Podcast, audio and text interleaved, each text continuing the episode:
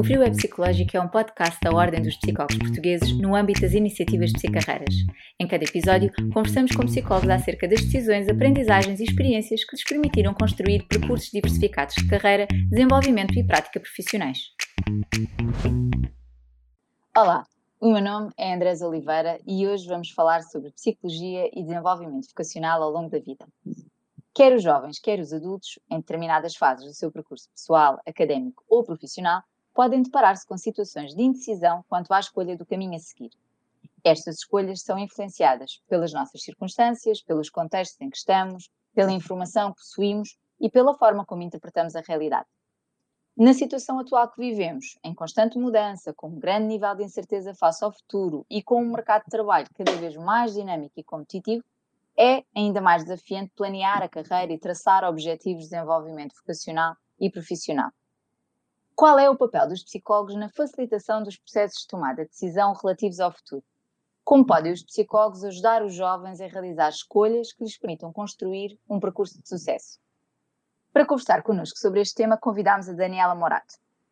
A Daniela é psicóloga, coach e tem desenvolvido a sua prática profissional, sobretudo na área do desenvolvimento vocacional de jovens, trabalhando também com as suas famílias. Daniela, bem-vinda. Olá, obrigada Olá. pelo convite. Uma vez que este é um podcast sobre carreiras, eu vou começar por perguntar-lhe o que é que queria ser quando era pequena. Uh, ok, então eu, eu, não me lembro muito bem. Uh, quando era pequena, o que é que eu queria, não sei. Uh, sei que hum, ali entre o nono e o, o, e o décimo, uh, eu gostava de matemática, era a minha disciplina favorita, pronto, uh, por isso uh, queria, queria continuar a estudar matemática. a minha dúvida quando fui para a faculdade era entre medicina veterinária e psicologia. e a razão por que escolhi psicologia, contrariamente a tudo, a todas as pessoas que se aproximaram de mim a dizer, tem cuidado, psicologia é uma coisa esquisita, não há saídas, Uh, vais aprender umas teorias estranhas. Estamos a falar de há 30 anos atrás, é não é agora, uhum. né? agora está aqui no boom, toda a gente. A psicologia é uma coisa já natural, não é? Há 30 anos atrás não era. E por isso, no meu, no meu no fim de semana que antecedeu a, a tomada de decisão, e que eu tinha mesmo que escolher, uh, tive que procurar em mim uma pergunta, tinha que, tinha que encontrar ali uma, uma questão que fosse desbloqueadora, que hoje, com o coaching, eu percebo perfeitamente foi a minha pergunta poderosa que é, Daniela, uhum. o que é que queres fazer no futuro? Trabalhar com animais no teu dia a dia ou com pessoas? E de todo, pessoas ganharam. de tal maneira que, ou seja, porque assim, há 30 anos atrás eu não, nem eu sabia o que, é que era psicologia, eu não conhecia nenhum psicólogo, uh, não, tinha, não pertencia à minha rede de contactos, mas aquilo que eu via nos filmes americanos, que foram esses que me ajudaram bastante a decidir, é para aqui que eu quero ir, eu quero fazer aquelas coisas que eles fazem na escola, transformam os maus em bons e conseguem pôr as pessoas a conseguir alcançar os objetivos. é mesmo isto, é mesmo isto que eu quero. Por isso, ok, por isso, apesar de não saber o que é que era psicologia, eu apostei nisso e foi isso. Portanto, foi e depois como é que, como é que escolhes esta área de, do desenvolvimento vocacional? Uh, é assim, o meu grande objetivo quando fui para, para, para a psicologia era eu queria trabalhar em escolas. Esse era o meu ponto e durante uhum. o curso foi isso que eu, que eu decidi. Uh, na altura, que já foi há, há mesmo muitos anos, não é? Um, quando nós chegámos ao terceiro ano, eh, tanto ainda era aquelas licenciaturas de 5 anos, nós tínhamos que escolher uma área. E aí o que eu fiz foi, eu fui às escolas uh, perguntar às colegas, olha, uh, estou nesta fase de ter que decidir as áreas, porque havia uma área que era muito de orientação escolar e profissional, e eu fui uhum. perguntar às colegas das escolas que, olha, tu que estás no terreno, qual é a área que tu achas que eu deveria de optar, porque eu quero mesmo muito trabalhar em escolas. E todas as pessoas que eu perguntei, que foram para aí umas quatro, toda a gente me disse, ó oh, Daniela, olha, escolhe tudo que tem a ver com clínica, psicoterapia, coisas desse género, e não escolhas orientação escolar e profissional, porque isso é muito redutor relativamente ao trabalho que tu vais ter que encontrar numa escola. Uh, e, e, pronto, eu já vinha muito com a linha muito americana, portanto, a cognitiva comportamental para mim era eleita em termos de base, Uh, e por isso na Faculdade de Psicologia da Universidade de Lisboa, essa era a área, uh, e portanto foi a área que eu escolhi, psicoterapia, aconselhamento, e, mas sempre com o objetivo de ir trabalhar em escolas. De trabalhar para a escola. E foi, foi assim, ok? Na altura não era tanto a questão só da intervenção vocacional, era trabalhar em escolas, ajudar miúdos, famílias, uh, colocar os maus em bons e tornar possível um sonho. Era isso que eu queria realizar. Uh, em que, viver o teu filme americano. Ia viver o meu filme americano, podes crer, exatamente. Uh, e, e, foi isso. E tive, agora ia dizer sorte, mas eu não acredito muito na sorte. Um, eu, quando acabei o curso, acabei em julho e em setembro estava a trabalhar num colégio. Uh, portanto, foi super espetacular. E depois, a seguir, uh, abriu o concurso finalmente para nós entrarmos nas escolas. Uh, desde 97 que eu trabalhava em escolas públicas. Portanto, entrei, entrei para os serviços de psicologia e orientação Fala-nos fala um bocadinho sobre isso, sobre o mapa do teu percurso profissional e os pontos que tu consideras mais importantes nesse mapa, as decisões, as aprendizagens, as experiências que acabaram por marcar mais esse teu caminho. Olha, então é assim, o meu grande objetivo de facto era, era escolas, uh, mas posso dizer que quando eu escolhi a área de psicoterapia e aconselhamento, uh, não sei porque, há sempre, estás a ver que tu, tu, tu tens noção cá dentro em termos de interior, que queres ir para aquele caminho, mas tal como no 12 as pessoas, os meus amigos, quase todos me disseram, pá, vai para a medicina veterinária, tu tens média, é muito mais conceituado, tu... ok? Mas eu decidi, não, é psicologia. Quando eu cheguei à fase de escolher uh, o ramo de psicoterapia e aconselhamento, que era a parte cognitiva comportamental, naquele ano na faculdade houve um, um sei lá, houve uma campanha contra aquela área. e, mas eu dizia, mas é esta que eu quero, não me identifico com as outras. Olha, foi espetacular, porque nós ficámos, fomos só 30 alunos naquele ano, e portanto nós tivemos um, uma, uma aprendizagem espetacular, porque nós fazíamos muitos roleplays, é, é, ou seja, a turma era dividida em dois grupos, portanto nós tivemos um apoio dos professores excepcional, e tivemos o privilégio de fazer uh, estágio em adultos e crianças, que hoje já não existe essa possibilidade, nós somos muitos alunos agora, não é? Uhum. E isso fez com que, ok, eu gostei da experiência com os adultos, Uh, mas o meu foco era a escola e, portanto, mesmo no final, um, um grande professor meu me perguntou: Daniela, vais trabalhar com adultos, certo? Uh, e eu disse: Não, vou para as escolas, eu quero miúdos. Pronto. Uh, e por isso concorri, e na altura, quando eu acabei em julho, mandei currículos para todo lado, que não. Vamos lá ver, há, há, em 93 não havia o que nós temos agora, portanto, foi mesmo enviar currículo pela forma normal, que é correio. CTT. CTT, coisas do género. E, e, tive, ah, e pronto, tive logo uma resposta espetacular de um externato em Passo de Arcos, uh, e portanto em setembro comecei logo a trabalhar lá, e cheguei lá e percebi, ok, eu não sei nada, ok, eu acabei um curso, fiz um estágio espetacular, sim, mas uh, eu agora o que é que eu faço com estes miúdos que têm dificuldades de ler e escrever? Sabe o que é que eu faço com eles? Foi assim a minha sensação de como é que eu os posso ajudar que é uma sensação que quase todos nós temos quando acabamos um curso, uh, apesar de acharmos que sabemos tudo, uh, na realidade depois ficamos ali mesmo muito aflitos. E na altura eu lembro perfeitamente, voltei à, à, à, minha universidade a tentar pedir ajuda, mas as pessoas que estavam lá eram as pessoas que eu já as tinha como professores, as respostas que me deram não me seduziram muito e por isso eu decidi uhum. fazer mestrado. E aí fui fazer para uma escola completamente diferente, aquela nossa concorrente na altura, Uh, e, foi, e foi ótimo, porque eu acho que nós temos mesmo que ir encontrar pessoas diferentes, uh, visões diferentes, é e em 15 dias, uh, de facto, com uma das professoras espetaculares que eu apanhei, que é a professora Margarida Alves Martins, porque de facto ela foi mesmo muito importante no meu percurso de, de formação, consegui aprender muito bem a questão da leitura escrita, consegui começar a intervir, essa era uma área de eleição para mim, porque eu achava que, ok, se um, se um jovem desde o início conseguir uh, ter estas competências vai ajudar imenso em termos de percurso escolar. Um, e pronto, e fiz o mestrado e foi espetacular. E depois em 97 abriu de facto o concurso, uh, que já há muito tempo não abria, para nós entrarmos na, na função pública, para, para, as escolas, e foi o boom, houve ali aquele momento em que entrámos muitos. Uh, e então aí fui parar de facto a uma escola, uma EB23, com uma escola do primeiro ciclo associada. Depois em 98. Uh, e foi a realização do sonho? Ah, completamente. Ah, completamente. E depois, olha, fui tão, tão bem recebida, porque eu lembro perfeitamente, foi em janeiro, nós só sabemos que fomos colocados em janeiro, e portanto eu cheguei à escola logo às nove da manhã, depois da passagem de ano, às nove estava na porta a apresentar-me, e eu lembro perfeitamente que a presidente, na altura era presidente do Conselho Diretivo, a, a Gabriela, ela recebeu-me e ela disse: Mas eu não tenho aqui nenhum fax do Ministério da Educação que tu ficaste. E eu, eu tinha o fax, porque a, as colegas tinham-me mandado.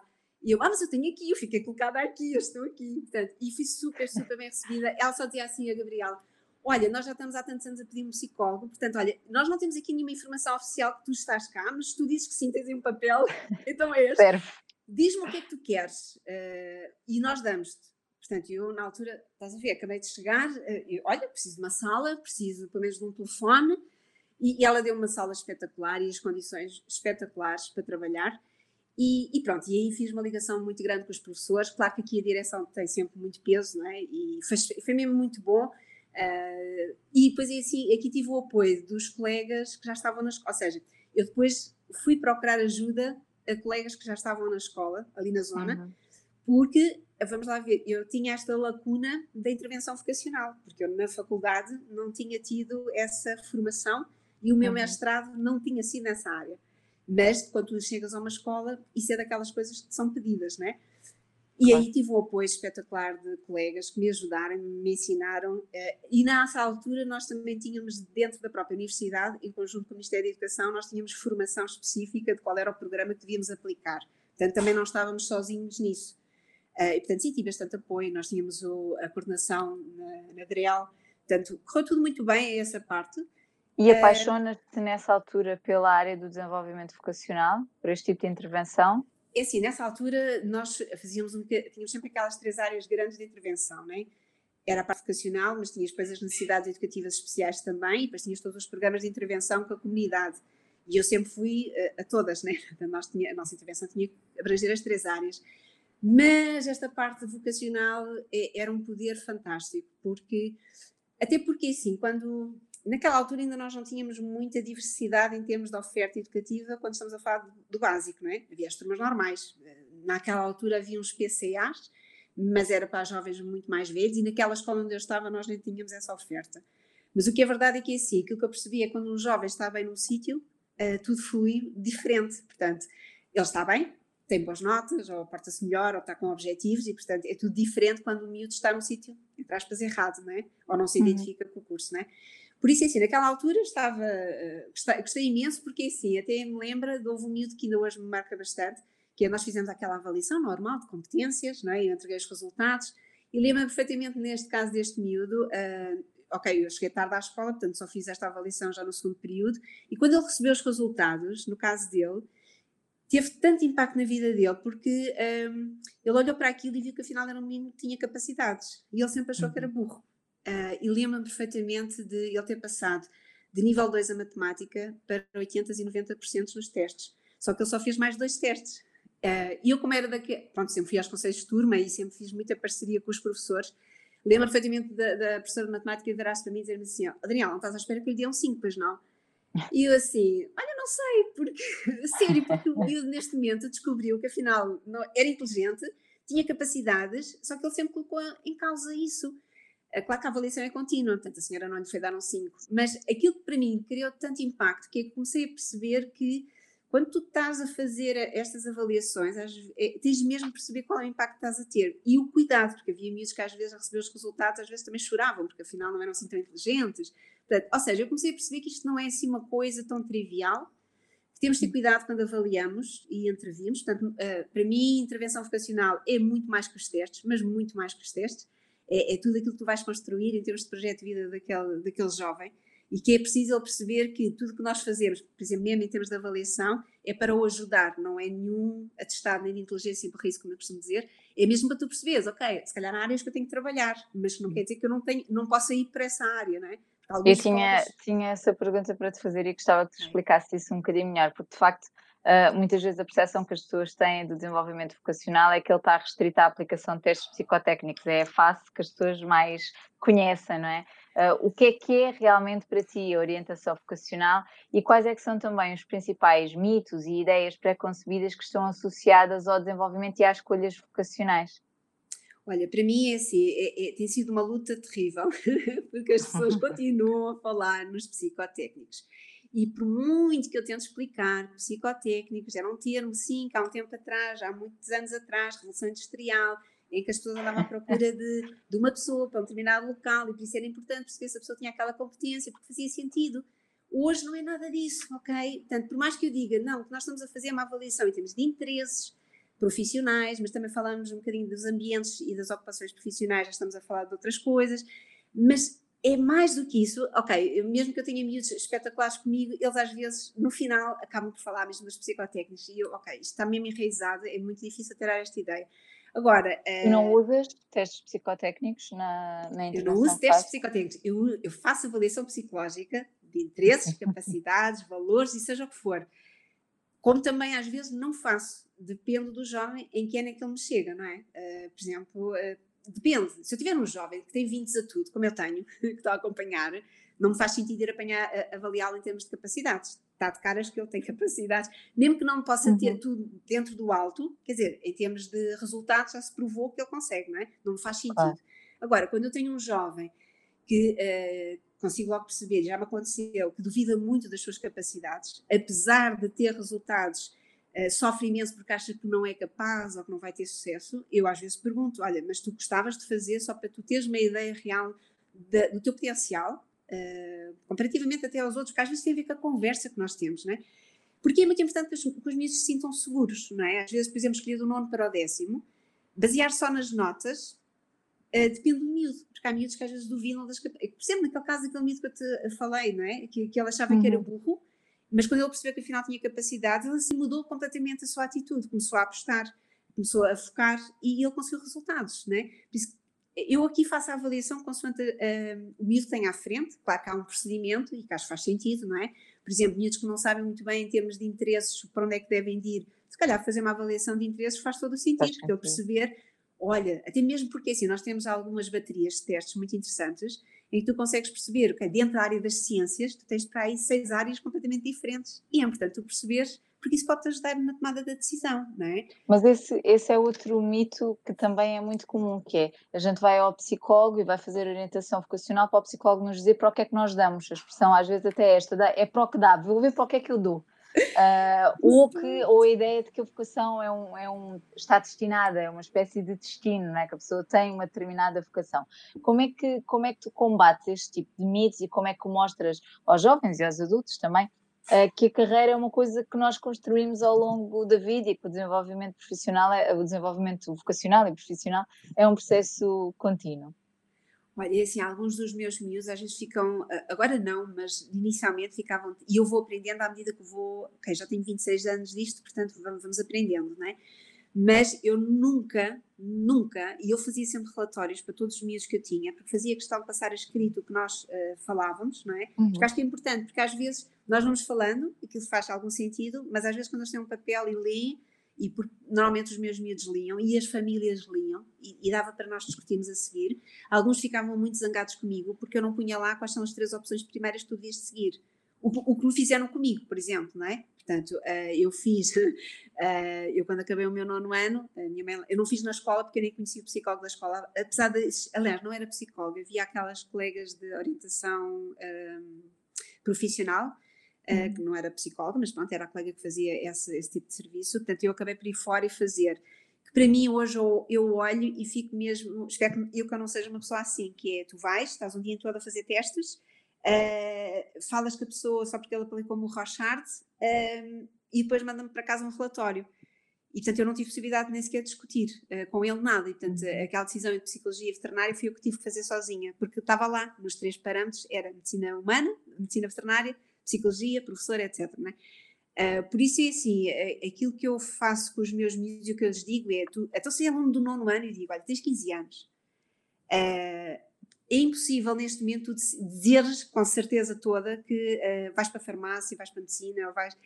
É impossível. Aquilo que tu podes saber é a tua área favorita ou a tua área que tem mais a ver contigo. Eventualmente, dentro desta área, existem muitas profissões, é, é verdade, e é bom que as explores e percebas o que é que os profissionais fazem. Mas é assim, se tu te permitires durante o secundário ir explorando coisas, percebendo de facto o que é que tu gostas, vais fazendo tantas atividades que neste momento são muito acessíveis a todos eles, talvez chegues ao final do teu 12 ano e decidas que afinal não era aquilo que inicialmente achavas, não é? Uh, e às vezes eu combato isto muito porque, assim, neste momento, como estou a trabalhar muito no online, uh, tenho trazido muitos jovens para falar com os meus miúdos através das entrevistas e eles conseguem todos perceber que, ok, este miúdo no nono ano queria uma coisa, mas afinal no décimo segundo escolheu outra. E mais, acaba por fazer uma licenciatura e no fim da licenciatura vai fazer outra coisa completamente diferente mas todos eles têm um registro de alegria, de felicidade na cara, que os meus miúdos, às vezes, quando estão comigo, dizem: Ok, pronto, é, é impossível quase que um, nós decidimos aqui agora quais são as três coisas, mas que para alguns cria uma grande ansiedade, que é, então, mas se eu não sei, para que é que então eu vou fazer estas coisas? O vais fazer é para te conheceres. Ou seja, o meu papel aqui como mediadora é ajudá-lo, para já ele a perceber como é que se pode conhecer a si próprio melhor, dar-se permissão para isso, porque há miúdos que não dão permissão para pensar em alternativas, uh, e perceberem o que é que há, porque a maioria dos nossos jovens também não sabem que cursos é que existem. Isto é daquelas coisas que eu fico mesmo muito triste, porque ainda estamos muito no registro que é nós, nós defendemos muito todos, somos diferentes, somos únicos, mas na hora H, para escolher, temos todos já quase forçados a ir para uma uh, situação em termos de curso só, de nono para décimo, só escolhes aqueles que querem ir para a faculdade. Enquanto que nós, por exemplo, em Portugal, é mesmo importante que toda a gente perceba que nós somos um país, nisso, somos espetaculares. Nós em Portugal temos possibilidade de seguir várias alternativas e todas elas nos dão acesso ao ensino superior. Estás a eh, falar do ensino profissional, do olha, ensino profissional, sistema de aprendizagem, uh, várias coisas que nós temos uh, e que nós todos achamos que o científico humanista é o único que dá acesso ao ensino superior. E vamos lá ver, nós somos todos diferentes. Eu tenho jovens que aprendem muito mais por, por, por fazer e, portanto, um curso profissional pode fazer muito mais sentido. Uh, e, infelizmente, também temos neste momento uh, nas escolas uh, não há assim tanta divulgação, ou seja, claro que as vamos lá, eu não sei se posso ser estas coisas, mas, mas é assim, eu, eu, eu, tenho neste momento, pá, tenho redes sociais e tenho falado disto porque é muito importante, que é, nós psicólogos temos que ser autónomos nestas coisas, por mais que estejamos afetos a uma escola e que a escola até esteja a arranjar uh, respostas para os alunos deles, nós não podemos limitar, quando estamos a falar com um jovem, que a oferta apenas da minha escola, porque a oferta da minha escola pode não ser de toda a oferta que ele quer e que tenha a ver com o projeto de vida que dele. É adequada. Que parece-nos fácil o que estamos aqui a falar, mas na prática, neste momento, temos colegas que, ok, não é muito, não é dado muita carta branca para falar de, de tudo o que existe, porque isso implica os alunos saírem da escola, às vezes, não é? E, e, as escolas querem os alunos, porque não há assim tantos alunos neste momento, não é? Eu, como sempre trabalhei, por exemplo, nas minhas escolas, sempre terminaram até o nono ano, foi sempre espetacular, porque eu sempre tive liberdade de ação para mostrar aos meus miúdos tudo o que existia. E por isso um, os meus miúdos tiveram sempre muita liberdade de perceber que há um outro mundo para além dos científico-humanísticos, há os profissionais, há sistema de aprendizagem, há cursos fabulosos e, portanto, embora eu também tente sempre que eles percebam, ok, eh, se fores para a faculdade e se puderes ir, é sempre uma mais-valia para ti e para a tua vida. Se todos têm que ir, não, não. mas se puderem ir, eh, é, é, espetacular. Por isso eu tinha miúdos muitas vezes do nono a achar que a vida, ok, faço o nono, vou trabalhar, uh, mas que eu conseguia colocá-los em, em, cursos que eles achavam, identificavam-se, né? E a partir daí o sonho deles era ir para a faculdade. Mudava.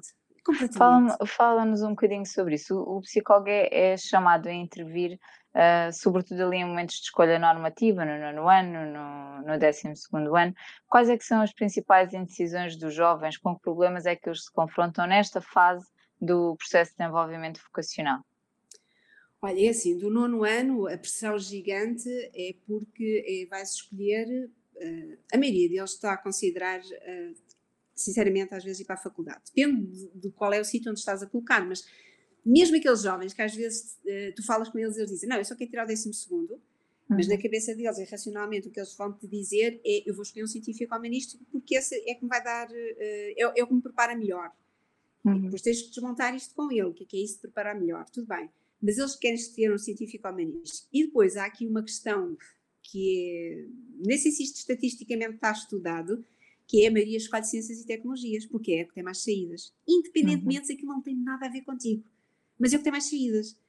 Que é uma chatice, porque depois o insucesso é grande. É maior. E esse é que é o problema, que é, há jovens que depois percebem isso, ok, e refazem, e voltam atrás, e mudam, etc. Agora há os outros que isso depois já tem a ver com a, próprias, a própria pessoa deles, ou seja, eles, eles encaram isso como uma coisa muito má, uh, e põem-se em causa, e depois aí é que é um problema de nós depois dizermos, ok, vamos lá ver, a esperança de vida em Portugal são 80 anos, tu tens 15, vamos lá aqui uh, tentar perceber, relativizar. relativizar um bocadinho, que eles acham que ok, o mundo acabou. Por isso, assim, terá não... a ver também com as expectativas dos pais, com as expectativas da, da sociedade também, que também é mais valorizado, não é? Tal como uh, há o preconceito que, por exemplo, um curso profissional é menos bom, é menos válido, tem menos qualidade do que fazer um percurso pelo, uh, científico ou humanístico, depois também há a mesma coisa com as áreas ou com as profissões que, que se começam a pensar. Eh, eles são muito influenciados por isso, por essas expectativas sociais e pelas expectativas do, dos pais. Sim, Como é que tu trabalhas isso? Como é que envolves os pais neste processo e desmontas isso? Ah, sempre, sempre. Uh, eu, mas é assim, eu aprendi, uh, eu, nós aprendemos um bocadinho aqui com a prática. Eu aprendi, por, por, exemplo, durante alguns anos fazia aquelas feiras que a maioria de nós que estamos nas escolas fazemos, convidamos as escolas, elas vão lá todas falar. E eu percebi uhum. que aquilo era uma seca, ok? Era uma seca para os colegas coitados vinham das escolas a querer dar o seu melhor e era uma CEPA que quem estava a assistir. Eu percebi que assim, eu só iria conseguir mostrar o que é que é de facto o ensino profissional de qualidade se eu pegasse nos miúdos e fosse com eles aos sítios. Eles vissem as uhum. escolas, falassem com os colegas, ok? E, e, e posso te dizer, e por isso agora no meu, uh, andei aí o mês de abril a fazer entrevistas às escolas profissionais, porque aquilo que eu percebi é que assim, nem os pais sabiam que existe este, este tipo de ensino deste nível de qualidade. Porque assim, nós estamos habituados a, a, alguns cursos profissionais dentro de algumas escolas, por exemplo, secundárias. Eh, vamos lá ver, não estou a dizer mal dos cursos profissionais dentro das escolas secundárias, eu estou a dizer é que se dentro de uma secundária quem está a dar os cursos são professores que foram alocados, mas não têm qualquer tipo de formação naquela área, uhum. eles vão fazer o melhor que sabem, porque eu acredito nisso, mas não é a mesma coisa. Não é? Não é a mesma coisa. Uh, por isso, ou seja, quando eu falo de ensino profissional, estou a falar mesmo real do, do ensino profissional, que é dado por técnicos que sabem do que, é, do que é que estão a falar, porque motivam os miúdos. E há escolas fabulosas que desenvolvem Erasmus durante os três anos e proporcionam a eles experiências até lá fora em termos de estágios, coisas que às vezes algumas das nossas escolas, por muito que quisessem fazer, também não têm verbas para conseguir fazê-lo, não é? Uhum. Mas isso faz toda a diferença uh, em termos do próprio jovem, porque quando ele começa a experimentar e ver que tem qualidade e que até tem já vai fazer estágio em Madrid, vai, vai fazer uh, em França, etc, e começa a ter uma eles crescem muito e aí os pais começam-se a convencer, ok, que pode ser uma alternativa. Mas, infelizmente, uh, eu, eu deparei-me agora, agora que eu tenho todos os miúdos de todo o país, né? antes eu estava concentrada em Lisboa, e, e em Lisboa uh, eu conseguia mostrar aos pais, porque eu os convidava. O que é que eu fazia? Convidava os pais a ir comigo. Portanto, os filhos iam, os pais também iam. E aí é diferente, quando tu começas a perceber que os, até os próprios professores, vamos lá ver, nós temos professores às vezes que também são um bocado remitentes, tipo, ah, esse ensino não deve ser muito bom. Eu levava aos professores, levei sempre professores diferentes. E alguns das pessoas que me diziam era assim, ó oh, Daniela, tu falavas destas coisas, mas a gente achava, pronto, lá está ela a falar destas coisas. Mas pronto, temos que dar o braço a terceiro. Mas onde é que eles vão arranjar este material? Percebes? Ou seja, por exemplo, eu não quero falar aqui em nomes, mas pronto, há escolas que têm, estão mesmo muito bem apetrechadas, não é? E as pessoas ficam tipo, uau, como é que isto existe? Né? Tens um estúdio de gravação à séria, em que mesmo em que tu gravas CDs e fazes coisas do género assim fantásticas, ou parte, por exemplo, da robótica, em que eles veem de facto robôs a funcionar, coisas. Estás a ver? É, os olhinhos brilham completamente diferente. E aí tu tens miúdos que uh, estavam a terem sucesso repetido e que eh, ali ganham Muda o percurso. Não, e vão para o ensino superior, que é o que eu quero. Okay, o meu grande objetivo é para o ensino superior, porque eu acho que eles ganham muito se abrirem essa perspectiva, não é? Mas é, é assim, depois quando chegas ao 12 ano, ou seja, se do nono a grande dificuldade é eles perceberem que tens de conhecer e perceber que tipo de aluno é que tu és e escolhe o, o tipo de ensino que tem mais a ver contigo. Ok? Porque tu chegas à faculdade também se tu quiseres. Porque aos 18 anos, quando tiveres uma certeza maior, é completamente diferente a tua postura de quando tens 15. Quando estás no 12 ano, a grande dificuldade que eles querem é a empregabilidade. Uh, eles às vezes contrariam-se muito uh, em relação ao que eu gosto e o que é que me dá emprego. E, e, aqui é uma guerra que eu levo-os a, a, a, pôr em causa, e daí o coaching às vezes faz muito sentido, que é pô-los a pensar um bocadinho, porque para já é assim, nós é que somos responsáveis pela nossa carreira. Claro, uhum. há cursos que à partida tu olha, é como por exemplo, engenharia biomédica. Toda a gente diz, uau, uma engenharia. Sim, vamos lá ficar assim um bocadinho pé na terra, que é, sim, é uma, é, é uma engenharia espetacular. Tu entras em escolas, precisas de uma média muito grande, mas empregabilidade em Portugal tu até tens, mas não como engenheiro biomédico, a fazeres concretamente essa parte. Tens poucos sítios onde podes fazer. Normalmente tu arranjas emprego porque és engenheiro. Uh, ou então vais fazer consultadoria não vais propriamente, uh, estás a perceber? Trabalhar Isso, num laboratório de biomédica. Uh, podes, mas em Portugal não há assim tantos. Agora a questão aqui, por isso é que é tão importante, eles no 12 terem muito mais noção dos seus valores, daquilo que é importante mesmo para eles. Porque assim, eu tenho jovens que dizem à partida, não, mas eu quero mesmo isto porque não me importa nada de ir para fora. Porque eu assumo, ok, Portugal não tem culpa de não ter saídas para nós, não faz mal, mas eu gosto mesmo disto, é isto que eu quero e eu já sei que existe lá fora e eu vou para fora. Há outros que não faz parte do plano deles, por todos os valores e as importâncias que eles dão, querem ficar. E, portanto, se querem ficar, têm que ter noção. Como, por exemplo, há jovens neste momento que querem engenharia aeroespacial e até querem trabalhar uh, nesse meio. No Portugal não tem, ok? Podes, podes ter parceria com a nossa estação europeia, mas que não é dentro de Portugal. Portanto, tens que ter noção, estas noções, não é? Décimo segundo já dá para trabalhar isto e eles já começam a perceber que, ok, Tenho que tentar ver aqui. E como é que, como é que incentivas isso? Porque hum, nós estamos numa situação muito, numa circunstância muito especial neste momento e a pandemia influenciou também, impactou também os processos de tomada de decisão uh, vocacional e, portanto, acaba por agravar aqui esta necessidade que nós temos de promover a flexibilidade, a adaptabilidade, a resiliência. Um, quando pensamos no nosso futuro e quando pensamos no nosso desenvolvimento vocacional. Como é que tu tentas promover isto? Eu acho que assim, a pandemia houve, trouxe coisas muito interessantes. Se tu reparares, neste momento uh, há muito mais acesso a tu saberes pormenores de cursos que tu não sabias, porque neste momento tu tens várias empresas em Portugal a funcionar a favor dos nossos alunos. Hum. É fácil de encontrar diretos, lives por todo lado, com todas as universidades, todos, eh, e portanto, assim, coisas que tu ias saber, por exemplo, numa Futurália, não é? Tu ias lá e ias pessoalmente, mas se calhar só ias àquelas que tu estavas a pensar, hoje tu, por causa desta situação, é mesmo procurares, porque tens toda a informação disponível. Também trouxe essa vantagem. Ai, vantagem completa, quer dizer, eu, até eu não conhecia determinadas faculdades ou cursos, neste momento eu tenho acesso a elas, porque uh, está tudo muito mais às claras, toda a mais gente fez Open Days e, e, muito em pormenor. Portanto, essa parte aí eu acho que eles conseguem. Eu acho que neste momento, se há um tempo atrás isto já era trabalhado em termos de, de intervenção vocacional, neste momento ainda mais, que é aquela questão de, das competências em termos de adaptabilidade, não é? Porque eles têm mesmo perceber quem são eles e o que é que eles querem verdadeiramente, quais são os valores deles, têm que explorar mesmo o que é que existe, fazer uma tomada de decisão e depois tentar resolver o que é que ainda têm para resolver em termos de como é que eu chego lá. Por isso eu acho que é assim, a pandemia só trouxe, ou só lhes trouxe, que é uh, coisas que antes nós achávamos que eram, por exemplo, vamos lá ver, uh, por exemplo, neste momento não sei porque tenho muitos jovens a pensar a mesma na parte aeronáutica. Nunca tive tanta gente a pensar em aeronáutica, mas no entanto a gente olha, e é o que eu lhes digo a eles, olha, mas tens noção que neste momento provavelmente o mundo vai mudar. E se antes tínhamos tantas rotas, tanta coisa, não sei se até que ponto é que vai voltar tudo como era antigamente. Isso acho que para eles torna-se mais. Uh, como é que é? Quando eles tomam uma decisão, eles neste momento já, já têm isso mais em consideração.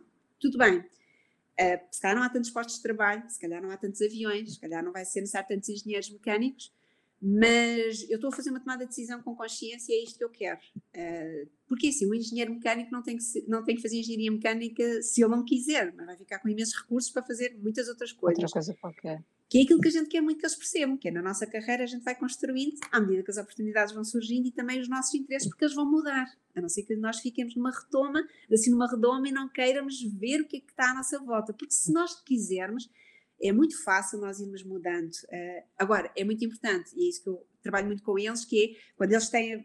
Qual é a grande dificuldade dos miúdos de tomarem decisões neste momento? É que a maioria deles teve tantos estímulos, porque nós pais acabámos por mete no desporto, mete na música, mete nisto, mete naquilo, e neste momento eles até são bons em N coisas, gostam de N coisas, e a decisão é como é que eu escolho?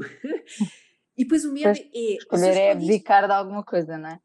Não é fácil, não é fácil. Uhum. Há alguns entram mesmo em stress absoluto. Pronto, mas aqui é um trabalho muito de, vamos hierarquizar um bocadinho, de ter a ver um bocadinho com o teu projeto de vida. Há coisas que são mais óbvias, há coisas que tu queres mais exercer como profissão, Uh, pronto, mas isso eles têm que se permitir uh, fazer isso, né? nem todas as vezes querem uh, abdicar, mas quando tu não abdicas, tu vais ficar perdido, que é um bocadinho que eu trabalho com eles, porque assim, às vezes quando tu estás indeciso em três formações, é o que eu digo, ok, mas qual delas é que tu achas que precisarias mesmo de fazer alguma formação base, seria impossível tu, por exemplo, no meu caso, não é? Eu acabei pipi psicoterapia e aconselhamento, mas eu queria trabalhar para as escolas. Eu sabia que nas escolas ia apanhar com a intervenção vocacional, mas segundo a opinião das pessoas que eu procurei, o que elas me diziam, oh, Daniel, isso é mais fácil de aprender do que a outra parte que se calhar tu não tens tanta facilidade em aprender. Uhum. Então está tudo bem, porque tu hoje fazes uma licenciatura ou um mestrado, a seguir fazes uma pós-graduação, fazes uma especialização, há tanta maneira de nós lá chegarmos que eu acho que isso descomplica para eles. Ainda mais assim. E de cruzarmos áreas de interesse também. Ah, exatamente, eu acho que é. Como é que, como é que tu vês o futuro da intervenção psicológica no desenvolvimento vocacional? Uh, como é que eu vejo o futuro? Uh, como? Explica-me. O que, é que, o que é que tu prevês que vai acontecer? Que desenvolvimentos é que, é que irão acontecer? Como é que os psicólogos terão que se adaptar aos, aos desafios do futuro para continuarem a intervir nesta área? Eu acho que, acima de tudo, temos que tra trazer a questão do autoconhecimento, que eu acho que é o mais importante. Trazer consciência. As pessoas têm que ser. Isto tem a ver um bocadinho com o coaching, né? que é a parte do uh, awareness, as pessoas terem consciência de facto, de, para já, de quem são, o que é que querem, e aí tentar construir, porque aí é, é mais fácil, uh, se calhar. Né? Se, eu, se, eu, perceber bem quem eu sou uh, e o que é que eu uhum. quero, se calhar consigo chegar lá de vários, várias maneiras e de vários caminhos. Uh, continuar, como eu às vezes vejo colegas que fazem o melhor que sabem, está tudo bem, mas é assim, se tu tens um jovem, por exemplo, que tu percebes que é um miúdo que tem necessidades educativas especiais, agora já este já não é bem o termo que se usa, mas tudo bem, ok, mas tem, tem, tido acompanhamento, tem tido restrições, tem tido, ok, e tu fazes, fazes os testes, interesses, etc, e dás-lhe uma resposta de científico-humanístico, por exemplo, em que tu esqueces completamente qual é este percurso deste jovem, não me faz sentido. Uh, uhum. Não sei se tá, estás a perceber o que eu estou a dizer, que é, parece que esqueceste que jovem que tens ali à frente, estás agarrado, porque assim, um miúdo que tem necessidades educativas especiais, até em termos cognitivos, pode estar tudo bem, sim, mas ele provou, entre aspas, em termos do seu percurso, que, que, que, tem algumas lacunas, que é um miúdo mais das práticas, que é um miúdo com anti-interesses, não é? Por isso, às vezes não podemos nós também ficar tão agarrados ao que o resultado do teste dá. Uh, temos que olhar mais. Por exemplo, eu neste momento tenho vários miúdos uh, que querem, sonham a ser uh, desportistas. Pronto, e para mim o desporto é uhum. é uma coisa muito importante, foi uma coisa que eu fiz na vida. tenho dois filhos também que escolheram essa opção e, portanto, eu sou muito sensível a essa parte e nós temos tendência a desvalorizar que é uma coisa que os meus filhos aí têm, têm aprendido, que é quando os miúdos me dizem que é ser jogador de futebol, a nossa tendência logo é dizer, ok, e qual é o teu plano B? Ou, sim, mas isso é secundário, vá, diz-me lá o que é Esquece, mas tu podes agarrar o miúdo pelo desporto. Uh, porque esse é o foco da atenção dele, tu podes perfeitamente pegar por aí para ele conseguir perceber, ok, então podes focar aí, mas vamos te conhecer também. E quase qualquer um deles, aliás, a investigação diz para nós não é obrigá-los, mas era interessante que os miúdos pensassem em certas alternativas sempre que estão em processo de tomada de decisão.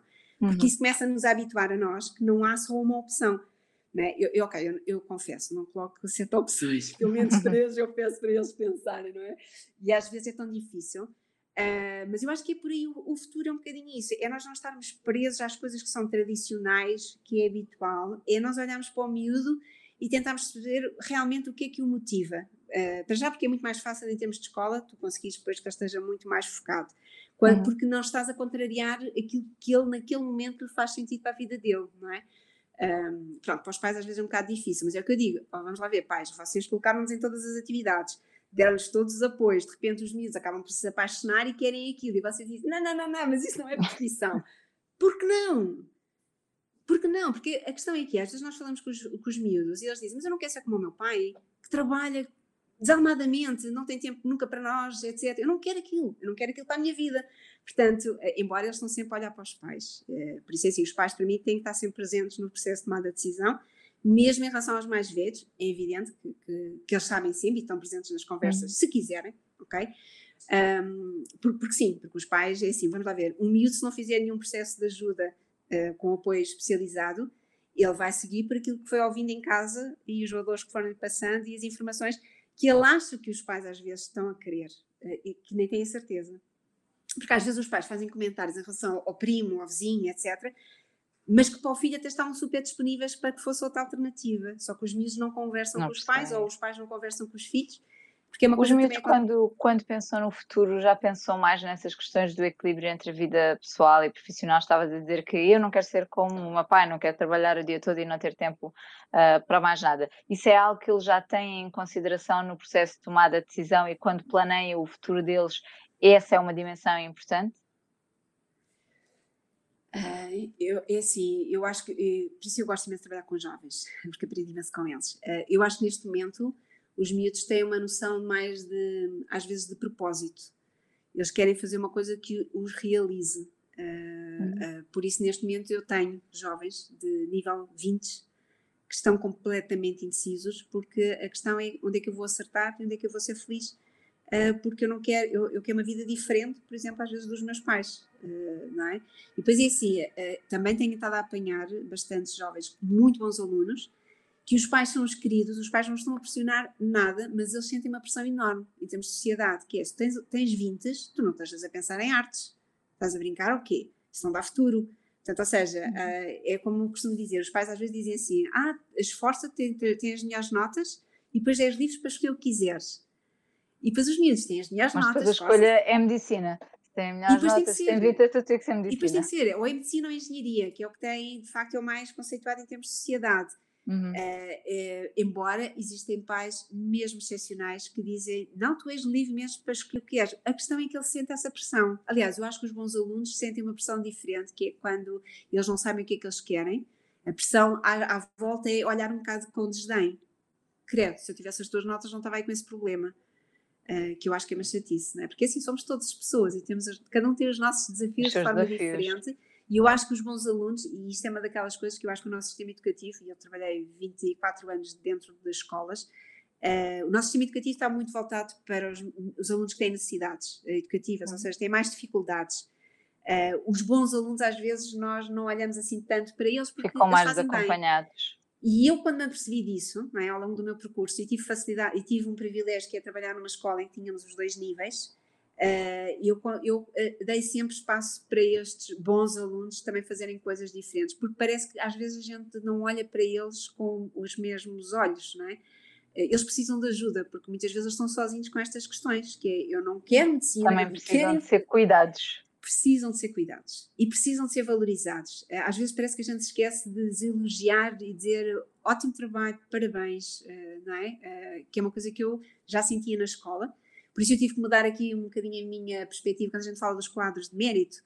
Hum. Ah, é muito polémico. Sim, eu também era daquelas que às vezes também entrava nessa. Mas depois comecei a perceber que de facto às vezes também não há maneira de reconhecer todos aqueles que se esforçam e que todos que, que para eles é mesmo muito importante. Aliás, é, parece que é a única coisa que eles têm numa escola para dar nas vistas às vezes é de facto as notas, porque eles gostam de ser bons alunos, mas é, é, um bocadinho, é aqui um bocadinho às vezes difícil, porque de facto o nosso de país, aliás, até os planos de desenvolvimento, conta-se se calhar quantas escolas têm planos de desenvolvimento para os excelentes alunos, todos temos planos para intervir com aqueles que têm dificuldade, que também temos que dar oportunidades a todos, mas então se é para todas as oportunidades, também temos que pensar nos outros. Claro. É? Olha, vou-te fazer uma, uma pergunta que provavelmente já fizeste uh, a alunos e a, e a miúdos com quem trabalhaste, que é como é que, como é que te imaginas daqui a 10 anos? Ah, espetacular. Agora já não se pode fazer essa, ah, já não se faz essas perguntas, ok? Agora já temos que reduzir o tempo, porque 10 anos, pá, 10 anos é muito tempo. Mas estás-me a perguntar. Pode ser daqui a 5 então, estás a perguntar até a ti. Pode escolher 5. Daqui a 5 anos, como é que te imaginas?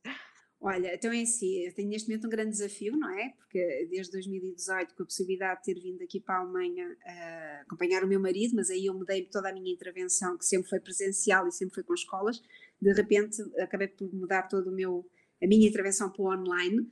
Uhum. Um, o meu grande, grande projeto é de facto estabelecer no online e conseguir ajudar cada vez mais pessoas.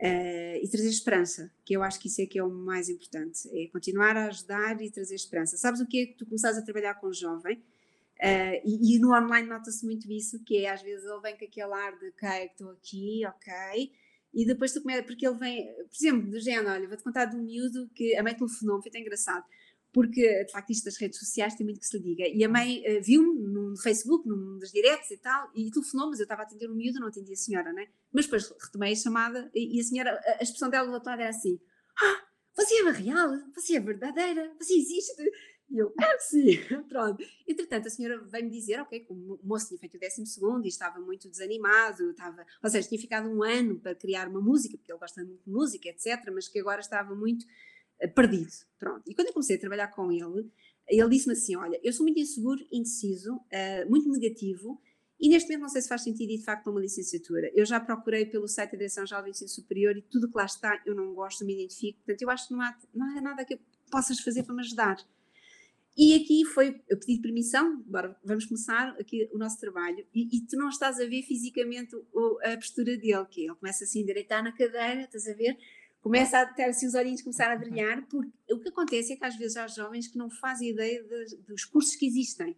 Ou seja, uh, ir para o site da Direção-Geral do Ensino Superior é, é importante, eu também faço isso com eles, mas aquilo às vezes não diz grande coisa, né? quando tu já aquilo não te diz nada, tu precisas de ir mais para além. Além do mais, é assim, há cursos que não estão lá. Uh, porque são outras coisas, alternativas. Ou, por exemplo, uh, e por exemplo, neste caso, quando este miúdo percebeu que havia uma escola com o curso que ele queria, ele mudou completamente a postura, de tal maneira que no fim ele só me dizia assim: tu quando é que eu começo? mas quando é que eu vou começar? Percebes? Portanto, é, é isto que eu quero fazer. É, é, eu quero trazer esta esperança aos miúdos, mesmo aqueles que acham que não há nada para eles, eu quero lhes dizer que há. Aliás, a minha frase é toda a situação tem solução. Isso é, é o meu lema de vida para eles. Portanto, eu espero que daqui a 5, 10 anos ainda esteja a trabalhar nisto. e a fazer esse trabalho. Daniela, nós estamos a chegar uh, ao fim da, da, nossa conversa, mas antes de, de pedir algumas sugestões ou recomendações, gostava que tu te posicionasses rapidamente sobre alguns temas que eu te vou dar. Eu vou-te dar três afirmações e tu respondes apenas quente ou frio. Sendo que ten, quente significa que tendencialmente concordas com, com, com, a informação, com a frase e frio discordas, ok? Ok. Então vá. Todos os psicólogos têm competências para trabalhar o desenvolvimento vocacional.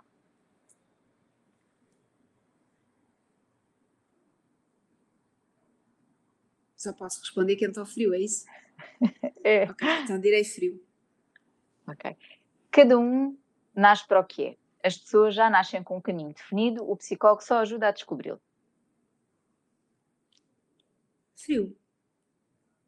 Já não há empregos de sonho. Frio. Ok. Olha, então, antes de terminarmos o desafio, é mesmo só assim, uh, gostava que, te, que pudesses deixar uma sugestão de livros, de filmes, de podcasts, que porventura uh, recomendes a quem nos está a ouvir. Uh, olha, é assim, em termos de coaching, há, há, um senhor, apesar de ele não ser psicólogo, mas é o, o Sir John Whitmore, porque ele foi o pai, de facto, do coaching, e tem um modelo de, de facto de intervenção, que é o modelo GROW, o senhor já faleceu, mas portanto, a, quinta edição dele, que é de Coaching for Performance, apesar uhum. de estar escrito para o mundo do executivo, é completamente transversal para qualquer área uh, e, e, muda completamente o nosso mindset. Eu sou muito por resultados e, portanto, se eu tivesse que deixar um livro, este é um livro muito fácil de ler uh, e, e, com.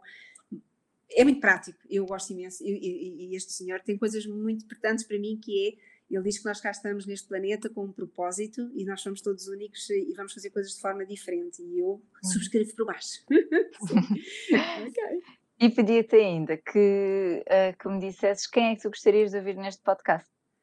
Epá, isso é tão difícil porque eu tenho uma lista gigante de colegas, portanto é tão difícil dizer. Mas é, só posso dizer uma mesmo? Uh, não, podes dizer mais. Ok, então é assim, tenho uma lista, porque, uh, mas é assim, para já é assim, Kátia Almeida é uma daquelas que eu acho que valia a pena, porque é, ela foi diretora da Presley Ridge em Portugal e agora neste momento está com um outro projeto espetacular de empreendedorismo social, que é uma outra linha de intervenção e portanto eu acho que é uma pessoa espetacular.